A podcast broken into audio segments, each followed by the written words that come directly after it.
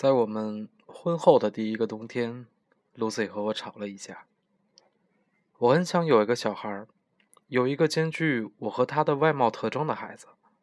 我幻想着 Lucy 怀孕的样子，幻想着她大腹便便，有个生命在她腹中渐渐孕育成长的情景。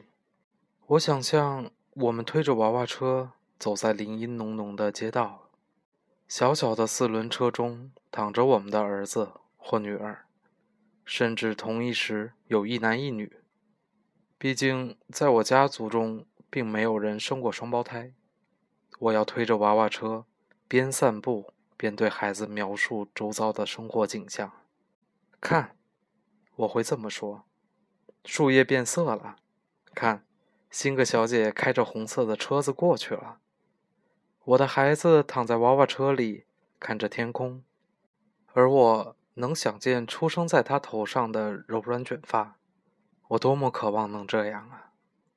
我要在天气变暖的时候，在草地上铺上一张毯子，让我的孩子躺在上面，好让他随手一握就能抓起满满一把绿草和蠕动的小虫。我要趁他把抓到的东西放在嘴里前，从他肥肥短短的指尖抢下那些小虫。我要把它高高的抛上空中，听它开心的笑声。我要在它闹情绪不肯睡觉的时候，抱着它在房间里炫舞。我第一次提到生小孩是在一家餐厅里，当时隔壁桌刚好坐了一对带着婴儿的夫妻，那个孩子大概只有七八个月大。我很喜欢这种情景，那对父母从大尿布袋里拿出一个又一个的玩具。逗弄着婴儿，从装满食物的塑胶袋中拿出圆圆的饼干给孩子吃，又以果汁让他止渴。婴儿不时发出一串听不出意义的音节，让整个餐厅都充满了快乐的声音。后来，婴孩的妈妈从盘子里舀了一匙库斯库斯小麦饭，塞到婴儿嘴里。你看，你看，当婴儿把小麦饭吞下去时。她开心地对丈夫说：“这是她第一次吃库斯库斯。”Lucy 听见后，立刻对我露出笑容。第一次吃库斯库斯，她压低声音对我说：“如果是我的小孩的话，这句话可能会变成：‘哇，你看，你看，他第一次吃大麦汉堡。’”我笑了。也可以是第一次吃玉米饼。咦，这……不就成了诺曼·诺克威尔的画作了，或是《宝贝时光》的小雕塑？如果他第一次吃赫斯提斯小蛋糕的话，他的第一个洋葱圈，他的第一个山路汽水。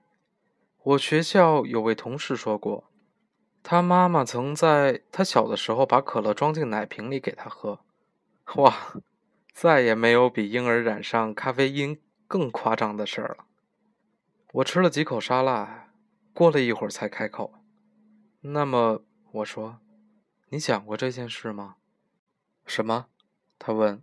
“是婴儿染上咖啡因？”“啊，不是。”我说：“我我我指的是婴儿怀孕这件事。”“当然想过。”他说。“但大多数答案是不。”他认真盯着我，似乎想看我的反应。“啊？”为什么不？难道你不喜欢孩子吗？喜欢啊，只是不确定我应该也要一个。嗯，你的用词很奇怪。你不是说我不确定我想要个孩子，或是我不确定我喜欢生个孩子，而是说我不确定我应该有个孩子。这有什么特别的含义吗？又来了，Lucy 做了个鬼脸说。这就是跟语言学家在一起的坏处。别闹了，我是认真的。我很好奇，你为什么觉得自己不应该有个孩子呢？他凝视我的脸，沉默了好一会儿，才说：“我只是不确定，对孩子来说，我有我这样的母亲，对他是否公平？”好了，这是我最后一次讨论这件事。我看着他，感到相当惊讶。你在开玩笑吗？天呐，Lucy，我觉得你一定会是全世界最棒的母亲，你又有爱心又仁慈。呃，他举起手制止我的话：“别说了，我说过了，我不想再谈这件事，好吧？”但是，Lucy，我不敢相信你会有这种想法。他站了起来。我去趟洗手间，等我回来，我们就换个话题，别谈这事儿。他转身走，又突然停下脚步。不过你应该知道，我绝对不会为那种东西给我的孩子，对吗？他问。看吧，我笑着说：“这不就是母亲的本能吗？”那天晚上，我们没有再谈这件事。但事情并没有结束，在接下来的几个星期，我发觉自己经常想到这个问题。那时，我班上有一位名叫安琪丽加·拉莎的女生，刚好怀孕。有一天，我和她碰巧都提早到教室，在和她随意交谈几句后，我决定问她一些问题，想借此帮助我整理一下我心中的疑虑。对了。你一直想生孩子吗？他想了一下。是啊，非常想。他说：“是我丈夫坚持不想要，不过最后他还是妥协了。”他用手拍着自己圆圆滚滚的肚子，又补充说：“很显然，你是怎么说服他的？”这个嘛，基本上我并没有说服他。他是个相当谨慎的人。喜欢自己花时间思考才做决定，他花了七年的时间才决定娶我，而那时我们两个都已经同居五年了。哇，我吓到了。老实说，我知道他最后一定会决定要生个孩子，我只是担心，搞不好那时候我已经八十岁了。呃，你没有给他压力吗？没有，我了解叶约翰。他才不在乎人家给他压力，所以我只好放轻松。有时候故意谈论我们认识的人所生的孩子，也装作不经意的样子开一些玩笑。有一次，我们还一起玩游戏，想象什么名字最不适合我们的孩子。结果获胜的是 Tabila，这个女孩的名字。你听出来了吗？这个名字再加上我的姓，就变成了 Tabila Raza。和教室里的白板 Tabila Raza 同音呢，我笑了起来。后来他继续说，有一天，当我们在看某个表演节目的时候，他突然转过来对我说：“我们生个孩子吧。”啊，真是太好了！我说：“是啊。”而且他话音一出，迫不及待了。后来他看婴儿的书籍比我还多。我们聊到这儿，又有几个学生走进教室，于是话题便转到了别的地方。那天晚上，我回家后便决定试试安琪丽家的方法。我先把 Tabla 这个名字的笑话讲给 Lucy 听，她听完便笑着说：“哈，你们这些语言学家永远都这么敏感。”我说：“听完这个笑话后啊，我不由得也跟着思考，有哪些名字不能配我的姓。”艾弗森，不过好像没有那么容易。目前我想到最糟糕的就是伊娃·艾弗森，这个名字还没有 Stinky Everson 难听。Lucy 说。不过这和姓氏无关。我觉得如果给孩子取名恶臭 Stinking 的话，肯定让他这辈子不好受。事情的进展似乎相当顺利，我心想。那么你的姓 Lanson 呢？我说，有什么名字不能取在 Lanson 前面？我想到了，金丝 Kings 这个名字不能取。你一定不乐意见到孩子被取名为金丝兰森吧？听起来就像高额赎金 Kings Lanson 一模一样。但话说回来，这毕竟不是一个真正的名字。我爸爸也讲过一些类似的笑话，不过那时我太小了，记不得为什么他说应该生两个孩子，并同样取名为威廉。天哪，我真的能希望想起来，这样你就会知道我爸爸是个什么样的人。总之，这个名字最妙的地方就是用小钱支付赎金，因为 William 的昵称是 Bill，此词亦有钞票的意思。我又笑了出来，但这次好像笑得太假了。Lucy 看着我，脸上突然冒出严肃的表情。亲爱的，我知道你说这些事的用意。老实告诉你。这样做完全没有效果。没有吗？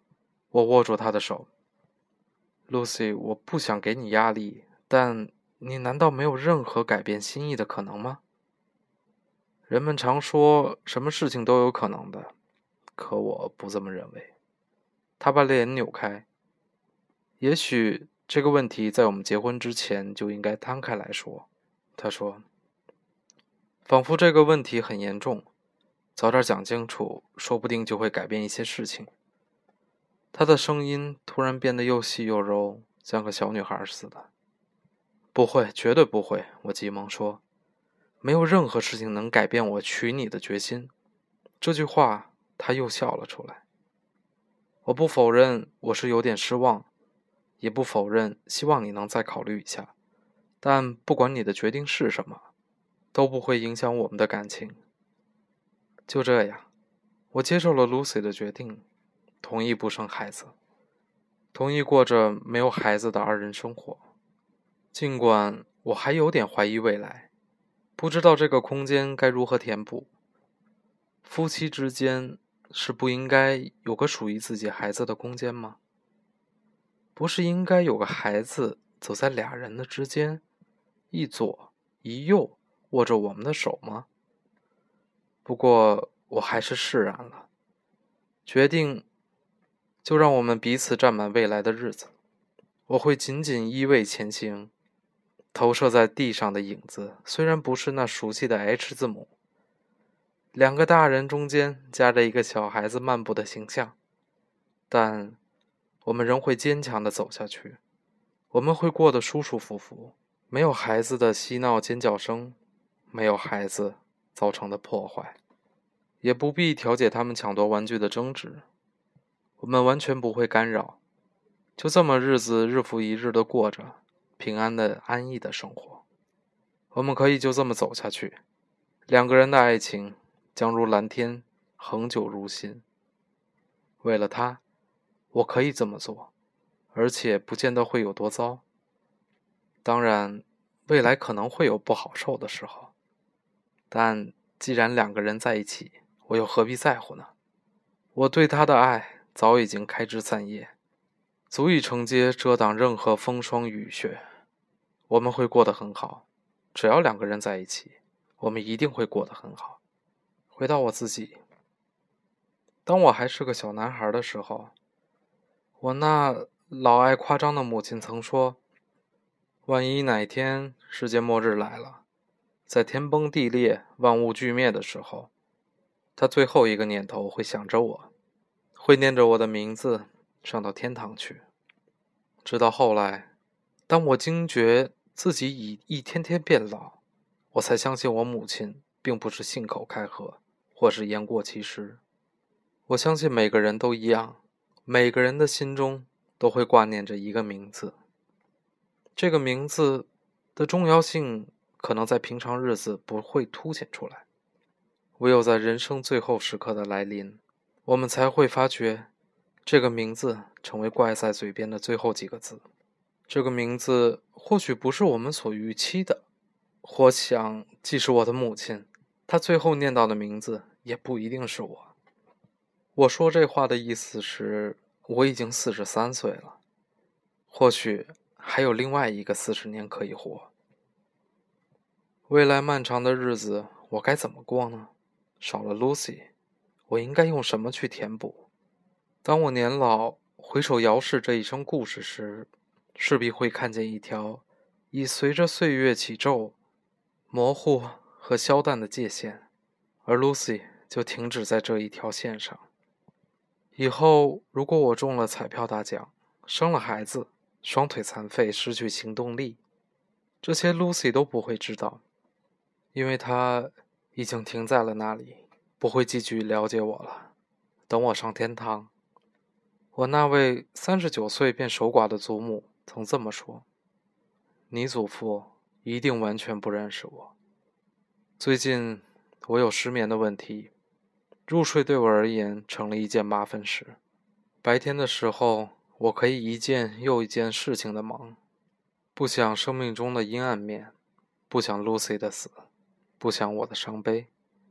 我所选择的奇怪研究，也不管自己是否已经在学术领域成为众人的笑柄。一整天下来。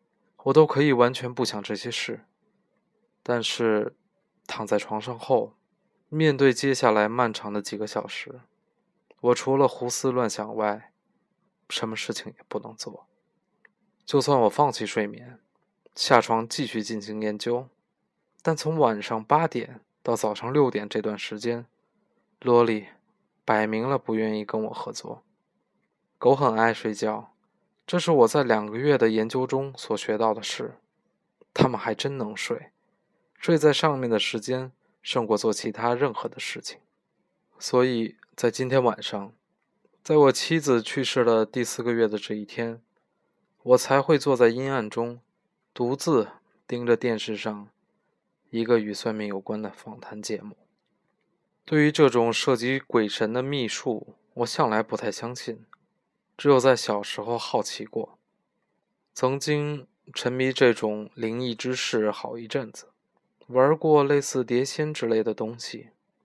不过，碟仙倒成为我家一个小小的传奇事件。在我和姐姐年纪都还小的时候，碟仙说她将来会嫁给一个姓名缩写成为 PGM 的人，后来真的应验了。我姐姐的第一段婚姻仅维持了八个月，而这位在她大学一毕业便娶她的男人，名字就叫 Peter James Mars。她第二任丈夫的名字缩写是 L.R.S。如今婚姻生活已经美满幸福的迈入第十五个年头。关于她的第一段婚姻，她只有一点评论：当初她应该彻底了解这个男人。而不是因为名字的缩写的巧合便决定嫁给他。当我成年后，我对一切总是抱有怀疑的态度。我不相信第六感、飞碟、来生、平行世界或亡灵还会纠缠活人之类的事。所有不是我亲身经历过的事情，我一概不信。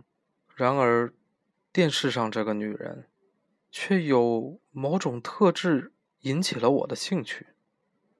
让我居然没有换台的打算。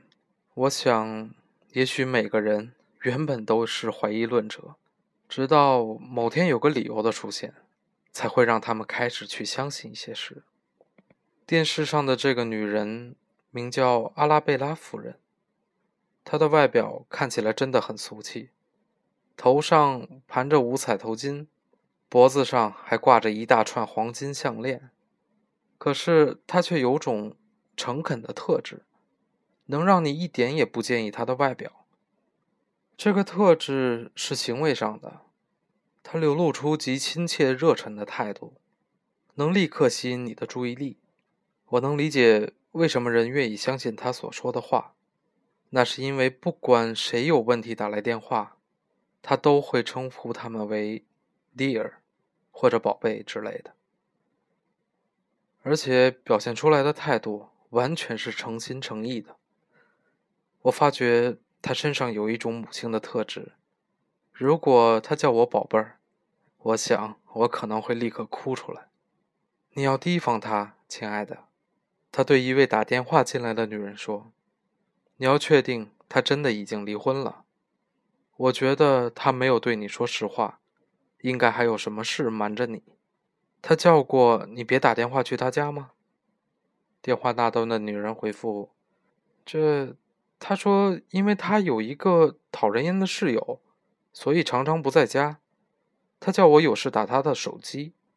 亲爱的，根本没什么室友，那个人就是他的老婆。”电视上闪过一行电话号码，同时配上一段旁白：“阿拉贝拉夫人知道你所有的秘密，回答关于你的未来、关于你过去的问题。哦，真有意思。回答过去有关的问题。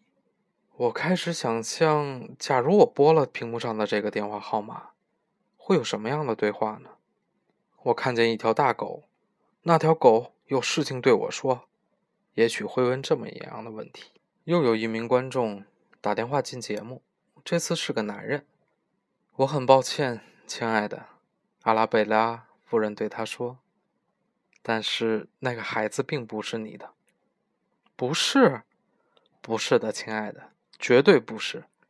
你告诉我，几个月前他是否离家过一段时间呢？也许因为工作的关系。他有没有去过哪个东部的城市？有，男人说，声音突然变得很沮丧。他六月的时候去过波士顿。那么事情就在那时候发生的。你问问他吧。问他是不是在那里和旧情人重逢了，然后看看他怎么说。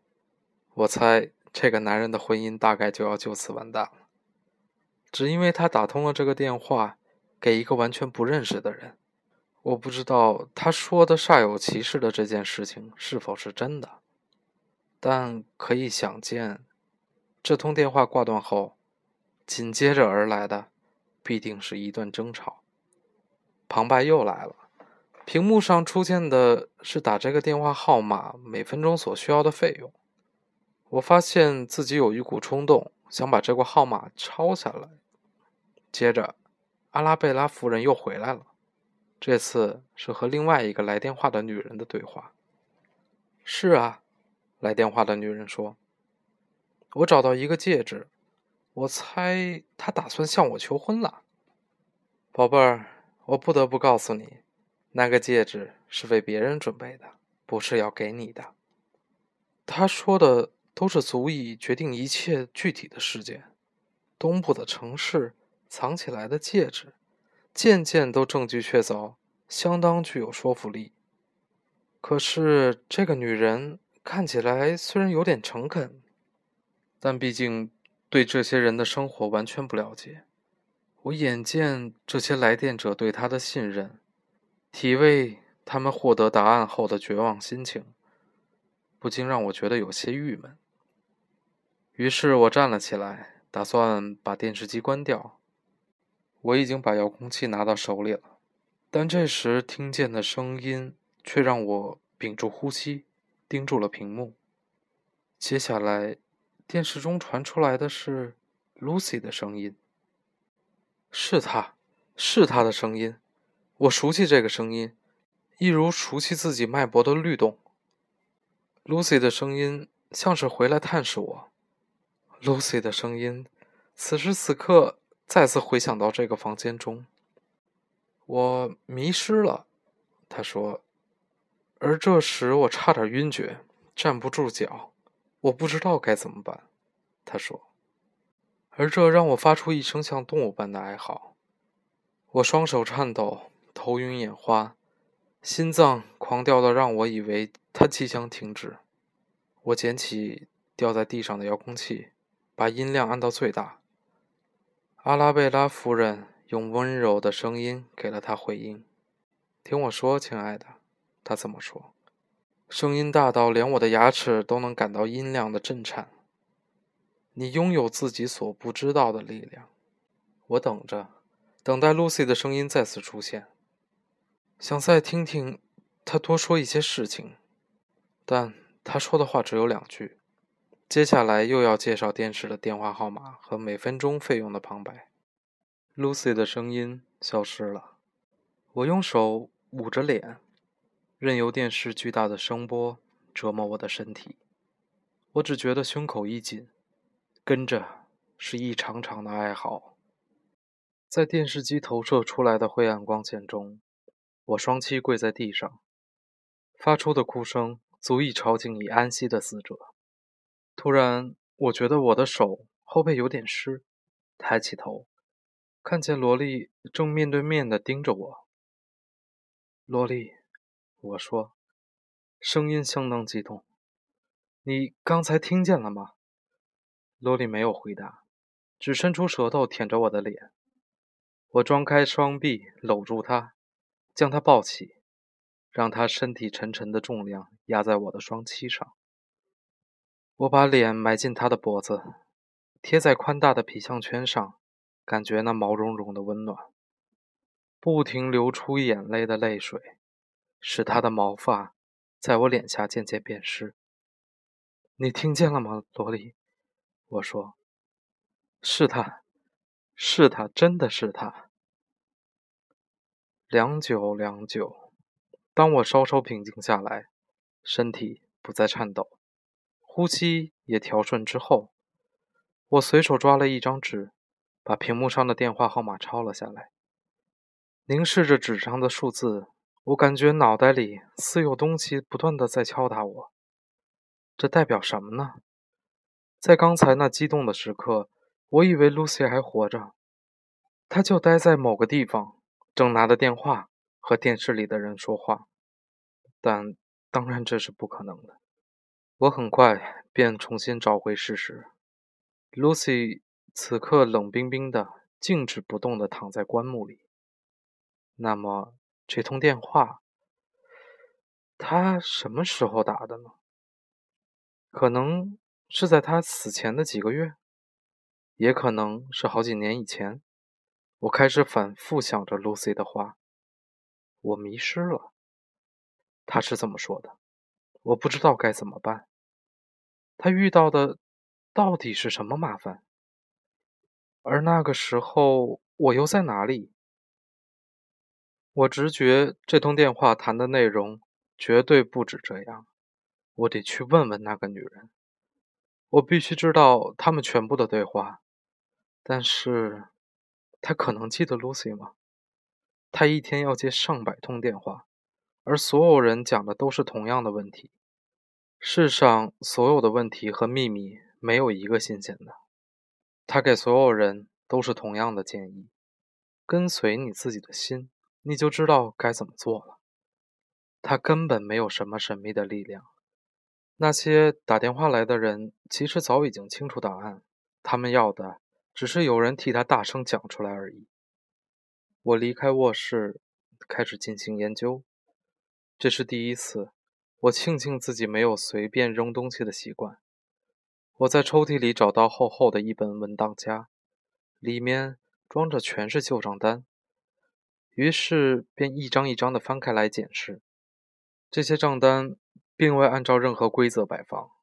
过去我在交完了费用以后，就随意把这些账单塞进档案夹里，因此里面既有三年前水费的收据，也有上星期才缴纳的信用卡账单。我一张张拿出来，只挑出电话费账单，把其他的单据全部丢在地板上。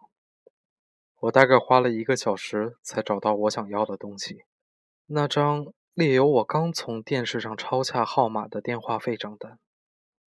这通电话一共讲了四十六分钟，时间是晚上十一点二十三分。那是个怎么样绝望又孤独的夜晚。在我入睡后，他就坐在这个房间里，拿起电话打给电视上的神秘巫师。我迷失了，他是这么说。而那时我却在熟睡中。打完这通电话，他回到卧室，躺在我身边。他迷失了，而我完全不知道。他就这么躺在我身边，感到迷茫又害怕。这张账单高达二百二十九美元五十四美分，我怎么可能没注意到？没错，对于账单，我是有点那么粗心。以前曾被一家从未去过的健身中心收过费。连续收了半年，我才发现。但是，我怎么可能没多加留意金额高达两百多美元以上的电话费？我看了一下日期，时间是去年的十月二十三日，是 Lucy 去世的前一天。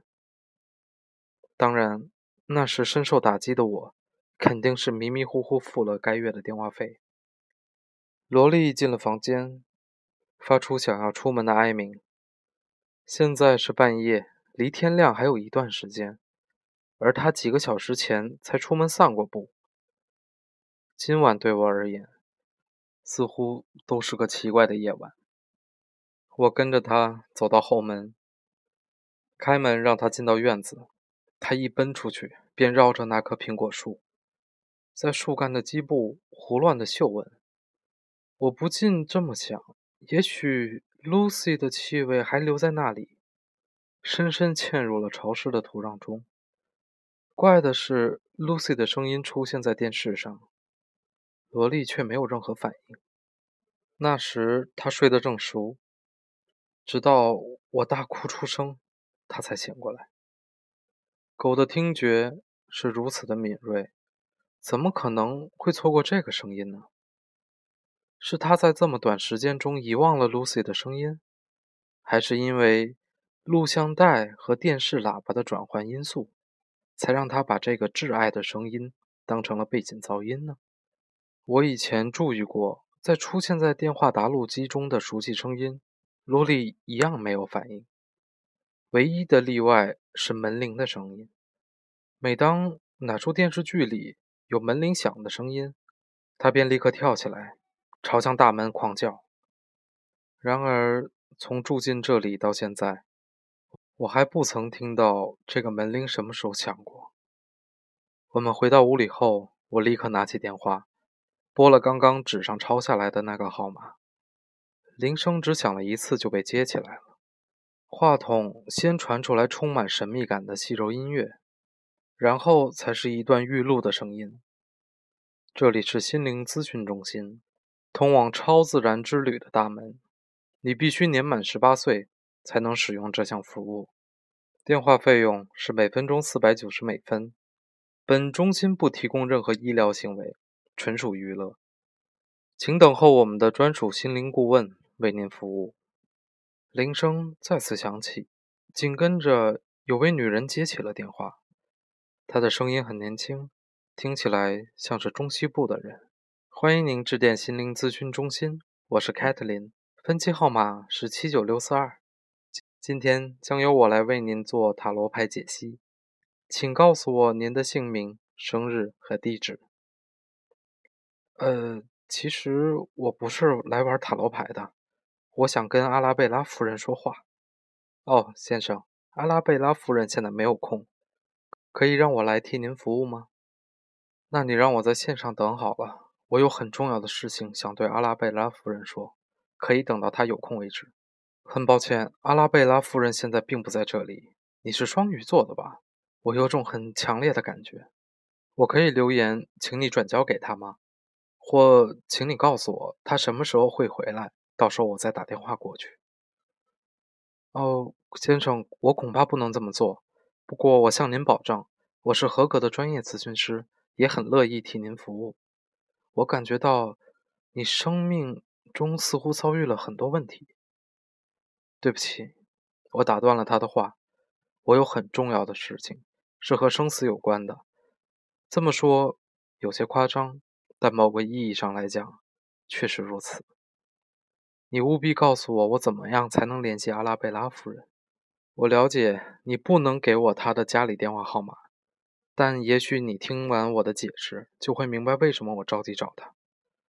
凯特琳叹了口气：“很抱歉，但我真的不知道怎么样联络他。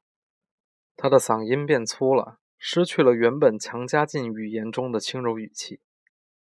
什么意思？不是真的有这个人吗？我在电视上看到他的。当然有这个人，但问题是，我们中心有上百名咨询师，你们打电话进来，电脑系统会自动转接给有空的咨询师。你们不能挑选想要讲对话的对象。就算如此，你们不是都在一起工作吗？你一定可以帮我留个字条之类的东西。不，并不是你想象的那样，你知道吗？现在我不是在咨询中心，而是在我自己的俄亥俄州的公寓里。你说的这个阿拉贝拉夫人，很抱歉，我根本不认识。而我猜她现在可能在德州或者加州的某处。我们不是如你想象的那样，全部抱着自己的水晶球坐在同一栋大楼里。甚至我们每个人所属的公司都不一样，像这种公司有上百个。他们都和佛罗里达州的一家拥有大型电脑的公司签约，只要有人拨进电话，电脑会自动接线，然后转到一个像我一样咨询师的家中的客厅电话里。而我就是这么接到你的电话的。就算你打一百通，也很难遇到同样的一位咨询师。哎，好吧，我明白了。我说，感觉有点泄气。不过你一定有别的电话号码，可以让我联络到负责的人。那家在佛罗里达州的电脑公司应该有负责人吧，先生？就算有，我也真不知道。他的语气变得柔和了。不过，如果你愿意多讲一些关于生死的事，或许我能帮你找一点点答案。来嘛，亲爱的，告诉我你的出生年月日。那句“亲爱的”发挥了作用，即使这几个字是出自这位声音又细又柔的年轻女生，却一样立刻让我感到胸口一紧。难道我真的如此渴望温柔与抚慰？九月二十九号，我说，然后把电话筒紧紧贴在耳朵上，准备听他接下来想要说的任何事。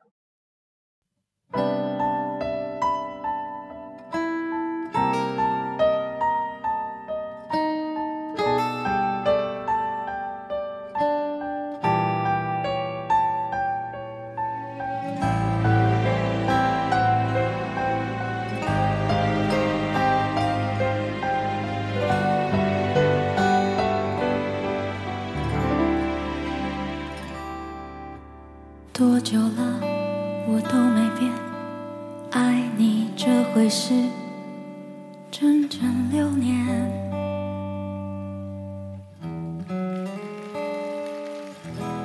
你最好做好准备，我没有打算停止一切。